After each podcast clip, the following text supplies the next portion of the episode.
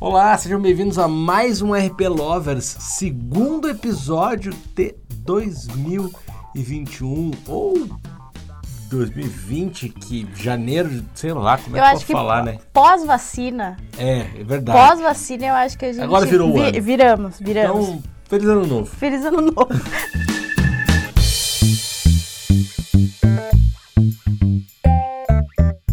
Gente não esperou o carnaval, porque o carnaval esse ano é em julho, talvez, né? Exato. A gente não sabe quando você está ouvindo esse podcast, mas a gente está gravando no dia 18, um dia depois Da vacina. ter sido aprovada aí a vacina do um abraço para todos os cientistas, médicos, A linha de frente inteira, né? todo mundo que trabalhou muito, né? Sim. Ah, diria, vou deixar uma bela canção aqui, que tem endereço certo. Apesar de você, amanhã de ser outro dia. Apesar dos pesares, estamos aí. Bota a música aí, bota a musiquinha. Vai ter vacina sim, senhor.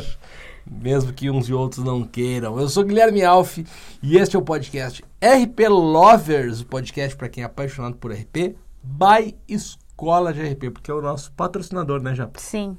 Se você não conhece a escola de RP, se você caiu nesse podcast aí pelos, pelos aplicativos de música, Escola de RP é um projeto que é filho do- da pandemia.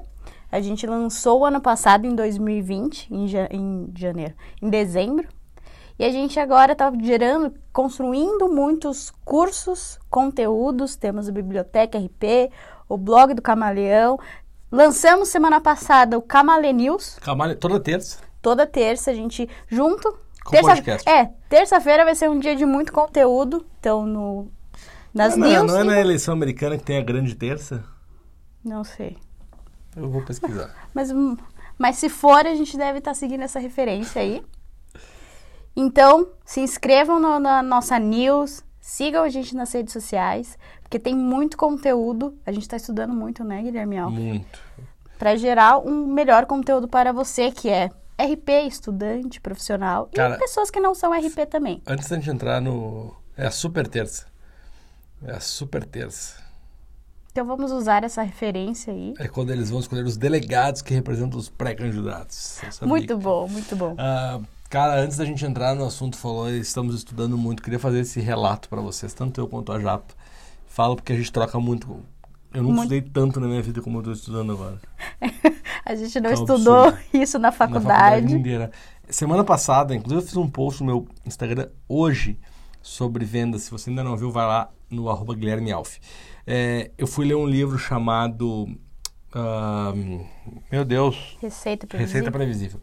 E aí o livro, sei lá, tem umas 260 páginas, eu acho. Eu li ele em 24 horas. Meu Deus do céu. Eu li em 24 horas. Se você está ouvindo esse podcast, Guilherme Alf, em 2020, foi uma máquina de leituras de livros. Mas sabe que eu tenho um negócio daquela, daquele, daquela leitura rápida? Uhum. Eu nunca, eu não sei, é- eu leio muito rápido, assim, é bizarro. Não, o mais bizarro não é a sua leitura, é que você absorve. Porque ler, a É. gente pode ler rápido, mas você consegue absorver. Eu, eu acho que eu tenho um pouco de déficit de atenção, que aí eu começo a pensar as coisas, eu sempre tenho um caderno do lado. Então, quando eu leio um livro, eu vou ticando com um post-it, assim, no canto as frases, ou vou anotando porque me dá ideia de post. Então, eu demoro isso é muito. muito, bom. Sabe que eu nunca tinha feito isso, né? E agora. é, Você eu tá marcando. Eu tô marcando nos livros, né? Isso tá me ajudando muito. Aí, tanto que eu li o livro esse, óbvio, tu não, tu não absorve tudo, mas aí eu peguei ele ontem, por coincidência, né? Ontem à noite, peguei, abri o livro, peguei as páginas marcadas e aí Uhum. montei o post a partir das páginas marcadas, né? Então, esse foi uma dica. Todo mundo faz isso, né? Eu que sou um idiota que não fazia. Mas eu perguntei pra minha amiga Vânia Ferrari como que ela fazia as palestras dela e ela me disse que ela constrói as palestras a partir disso. Assim, ela vai lendo os livros Vai ticando. Vai de- ticando, e e ela faz um negócio que é legal, que ela já abre a palestra e já insere aquela informação, tipo assim, meio que vai atualizando sempre, sabe? Isso é muito bom. Isso é muito massa. Bom, gente, então é isso. Escola de rp.com.br. Quem não ainda conhece, vai lá na escola que a gente está compartilhando tudo que a gente sabe e tudo que a gente está aprendendo nos cursos da escola. O episódio de hoje a gente vai falar sobre. Todo mundo conhece aí a pirâmide de Maslow, né? Aquela pirâmide que tem as coisas essenciais As nossas necessidades, né? necessidades essenciais. E aí a gente fez ano passado uma pirâmide de, de, eu ia dizer de Laszlo, de Maslow do RP, né? Quais são as coisas mais importantes para, para se ter né, quando a gente é, vai Dentro- trabalhar como RP. dentro de um trabalho. Isso, eu acho que, até analisando esse post, isso serve muito para quem está dentro de uma empresa, mas quem também está empreendendo, está abrindo um negócio, ou trabalha em áreas menores, assim, isso encaixa em qualquer trabalho. Eu acho que RP tem muito disso, né, Japa? Ah, de conseguir. Ah, o conhecimento de RP ele é muito transversal, né? Claro que tem áreas específicas que são mais para uma coisa ou mais para outra, enfim, aí a gente tem que acabar se especializando aqui ou acolá, mas de uma forma geral, assim, eu acho muito que rola isso, né? De, de, de, de conhecimentos que a gente pode aplicar com algumas adaptações, né? Sim.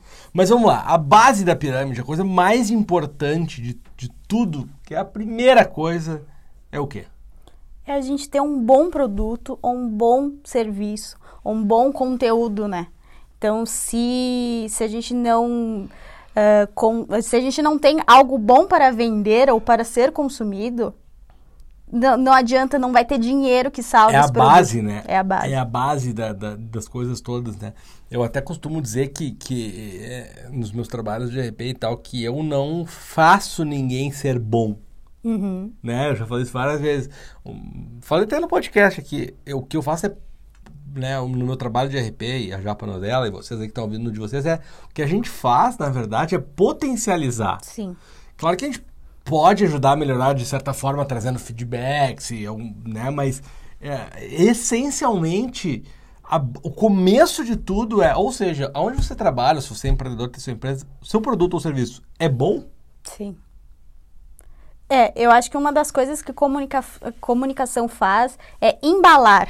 Sim. É a gente também conectar com as pessoas certas que pre- precisam desse produto ou serviço. Então a gente tem alguma coisa muito boa que normalmente esse produto, serviço, essa marca, ela a gente tem falado muito sobre propósito, né? Sim. Não adianta o produto só ser bom se ele resolve um problema. Hoje, nessa geração nova, novos comportamentos, a gente tem pedido mais das marcas, né? Qual o propósito, qual a essência dela, né? E a gente, como trabalho de relações públicas, a gente embala e a gente consegue conectar nas pessoas que precisam desse produto. Mas eu acho que tem que ter um cuidado muito grande para quando a gente vai fazer essa embalagem, ahn, a gente não esconder o conteúdo. Sim.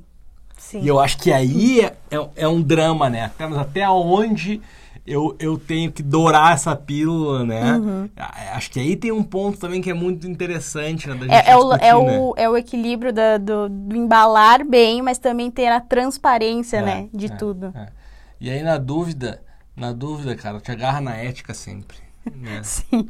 É, as primeiras aulas de Tem um- faculdade a gente fala sobre ética. Tem um. Tem um. É narrador, é um comentarista esportivo lá do Rio Grande do Sul. Um cara bem famoso, assim, tal, bem antigo, bem. Há muitos anos na rádio lá. E uma vez eu tava lá na rádio com o Murici Ramalho. E aí o Murici disse, pô, Guerrinha, Guerrinha é o nome do cara, né? Pô, Guerrinha, tu me ensinou uma coisa que eu nunca mais esqueci, falou meio brincando, assim, né? Ah, o que que é?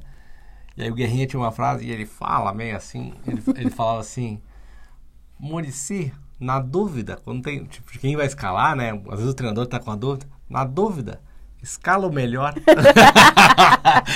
Cara, isso é muito bom, tipo, É muito na bom. dúvida, escala o melhor. Então que é mais ou menos aqui, gente. Na dúvida, tome decisões éticas, Sim.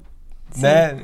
Anda pelo certo. Anda pelo certo, cara. Anda Eu pelo certo. é- Quer dizer, quando não tem dúvida também, a gente sempre tem que andar pelo certo, mas quando você se come, porque em algum momento é natural, em algum momento É, eu acho que surge, gente, né? eh, surge dúvidas, É. empaca, vai ter. Muitas vezes tem aqueles problemas de imagem, tem crise de imagem, mas na dúvida eu acho que é ética e transparência. E pode ser, soar muito clichê a gente falar sobre isso, mas a, a gente estava até conversando agora, a gente tomando um café.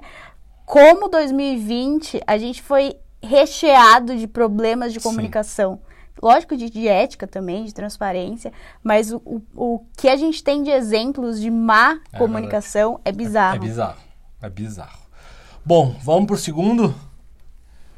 Opa! Opa. É, Qual é o segundo? Subindo um pouquinho a, a, a base, assim, a segunda coisa mais importante que a gente acha é a gente ter acesso a todas as informações para poder fazer uma boa análise.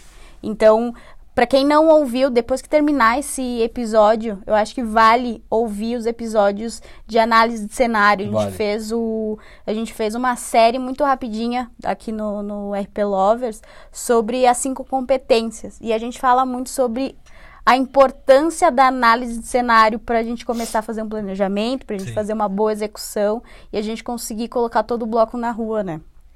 É, eu, eu acho que essa história de ter acesso às informações, ela também, de certa forma, ela diz um pouquinho sobre essa questão de ética que a gente falou ali atrás e de transparência, né?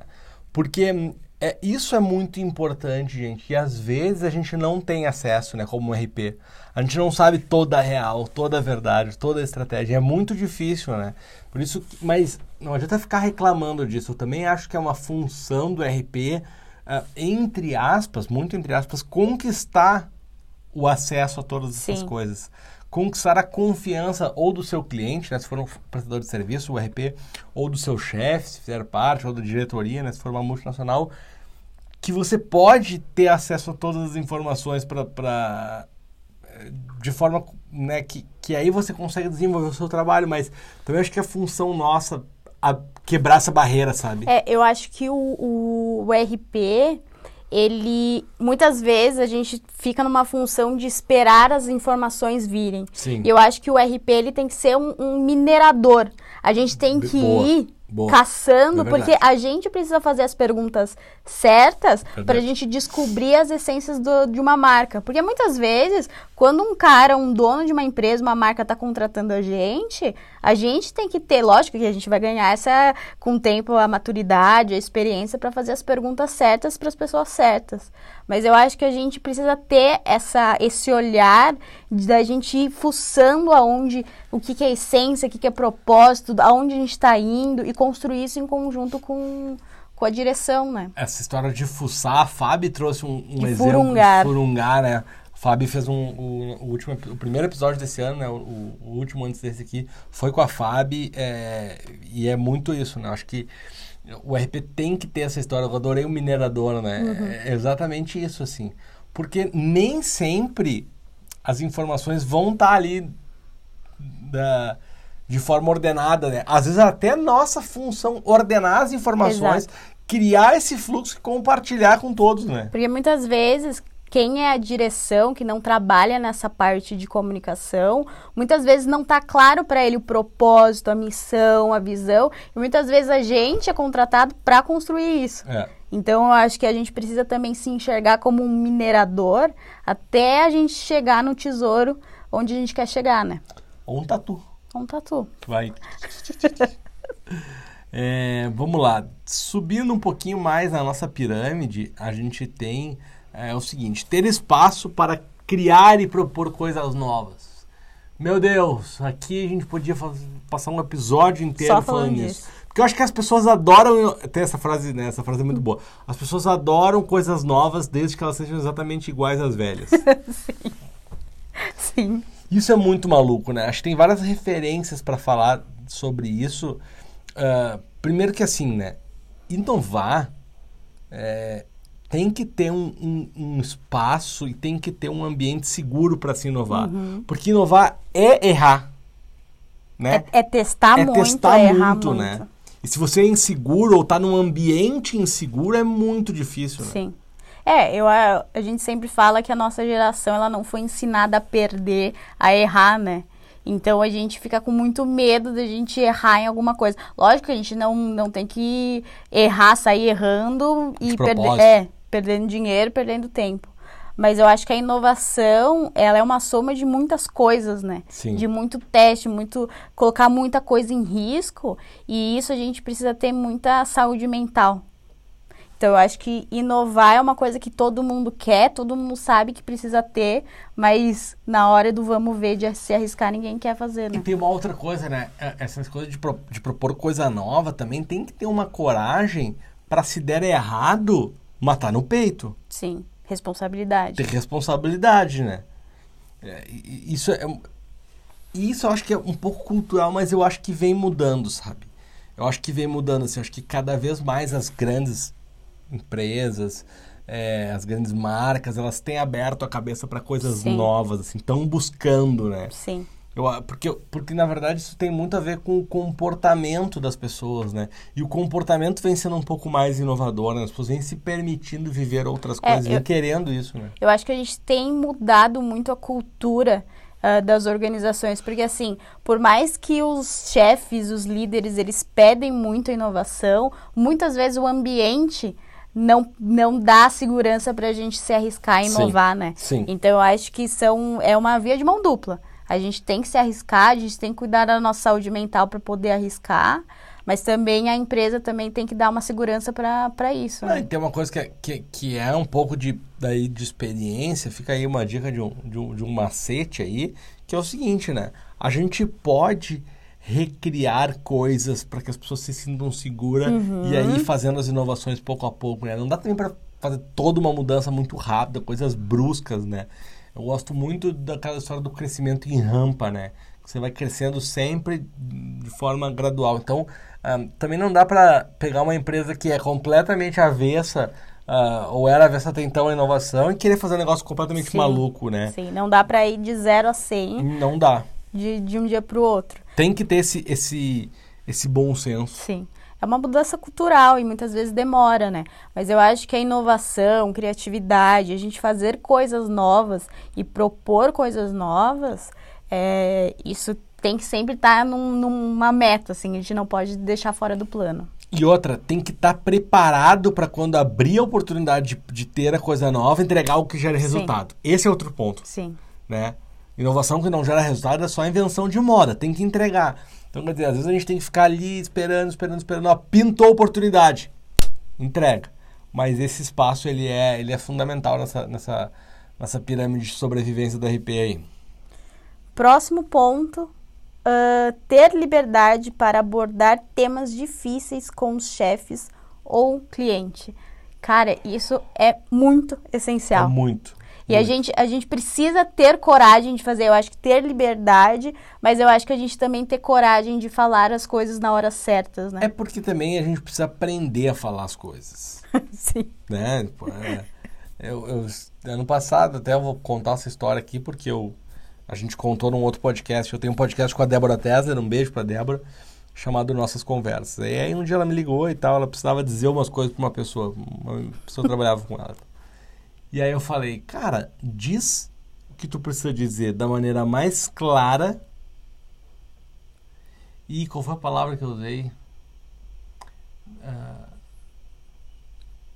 Menos agressiva. Não, era. Quando tu abraça, era. hum, Inclusi, tipo inclusiva, assim. Não era inclusiva a palavra. Um, daqui a pouco eu lembro e tal. Mas, cara, diz o que precisa ser dito. Uhum. Não precisa gritar pra dizer o que precisa ser dito, não precisa brigar, não precisa fazer voz de bravo, não, precisa fazer um. Não, diz o que precisa ser dito da maneira- de maneira clara, transparente, tranquila, serena. Porque a gente tem que falar, cara. Eu tô falando aqui, mas é difícil, né? Não é muito fácil a gente falar. Eu Não acho é? que tem, tem muitas coisas desconfortáveis, mas eu acho que a gente dando o primeiro passo de falar essas coisas que são desconfortáveis, nunca pra pior, né? Se a gente Não. fala uma coisa, pelo menos assim, a gente, assim, que, é, que não é, um- não somos pessoas ruins, né? A gente não vai falar alguma coisa que, que vá prejudicar, né? Eu acho que tem que ter o bom senso, mas é, a gente sabe que é difícil, isso muitas vezes demora, a gente tem que ganhar, às vezes, confiança, maturidade para falar coisas difíceis para quem muitas vezes é nosso líder, o nosso chefe, né? E aí tu tocou num ponto que eu acho fundamental, assim. Eu sei que muita gente que nos ouve aqui ainda é, é nova, né? Tá estagiando, ou começando na, na carreira eh, empresarial. Gente, pelo amor de Deus, jovens. Pelo amor de Deus. As pessoas que trabalham com vocês que são mais antigas já, já foram e voltaram 50 vezes.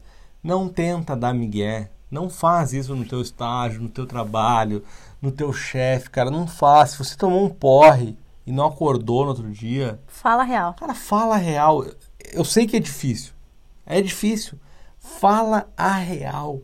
É muito importante, porque a história de ter a liberdade também é uma questão de conquista Sim. de você conseguir falar e, e ser transparente, né? Cara, fala a real. Eu tenho esse lance de falar a real já faz alguns anos, assim, como, como, como algo que eu acredito, né?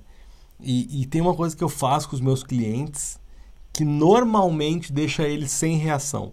Já fiz várias vezes e normalmente deixa eles sem reação. A ideia nem era deixá-los sem reação porque eu faço, porque é o que eu acredito, mas eu deixo eles sem reação. Quer falar, eu tô errado, você tem razão. Sim.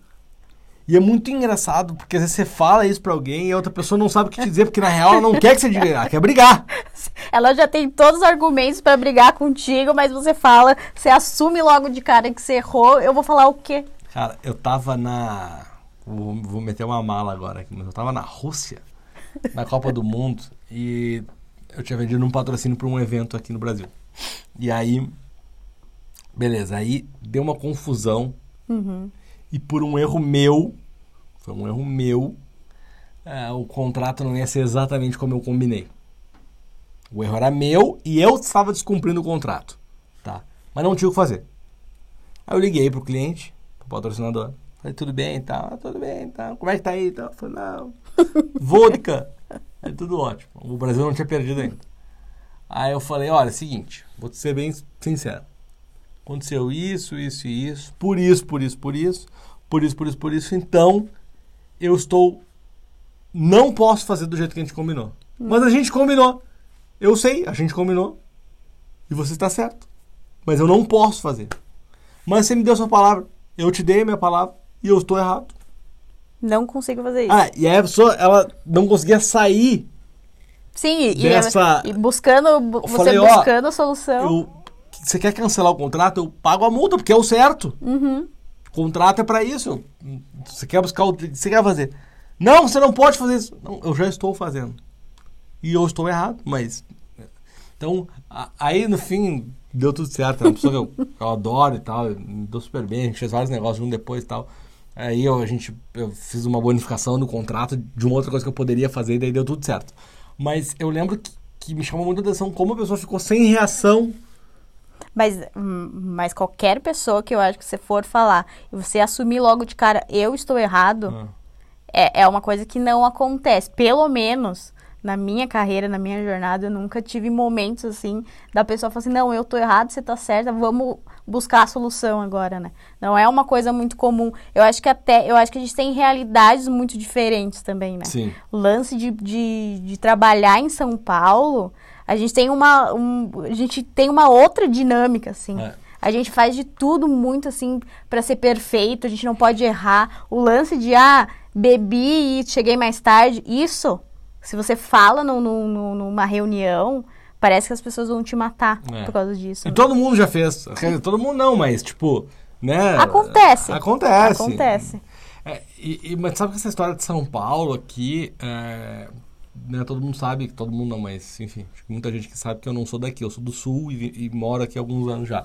Mas tem uma coisa que eu gosto muito de São Paulo, que é o jeito paulistano de lidar com as coisas. ah, e aí, gaúchos podem criticar gaúchos, né? Os únicos que podem criticar gaúchos são os próprios gaúchos. Mas é uma coisa que lá em Porto Alegre, especialmente, me irritava demais, assim. E que aqui é bem diferente, é o seguinte, né? Você chega lá em Porto Alegre e fala assim: Amanda, vamos abrir um restaurante? Tu vai falar: Pois é, vamos ver, vamos marcar de falar, quem sabe, não sei. o quê. Aqui em São Paulo, você fala pra alguém: Vamos abrir um restaurante? A pessoa te diz sim ou não. E mais, se ela te diz não, tá tudo bem, não tem aquele mimimi todo, não, porque não quis fazer. Tipo, eu acho a coisa aqui mais despachada, assim, sabe? Sim.